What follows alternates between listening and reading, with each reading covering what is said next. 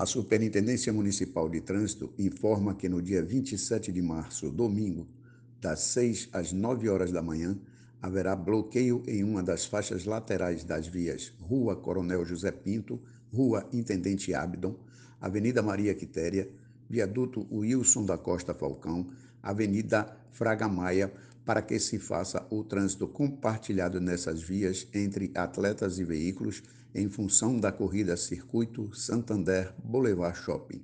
Alertamos aos condutores que mantenham o máximo de atenção ao trafegarem por estas vias e que conduzam seus veículos em baixa velocidade.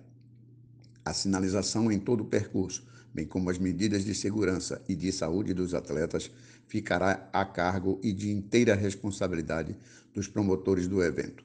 A Superintendência Municipal de Trânsito agradece a compreensão e colaboração de todos.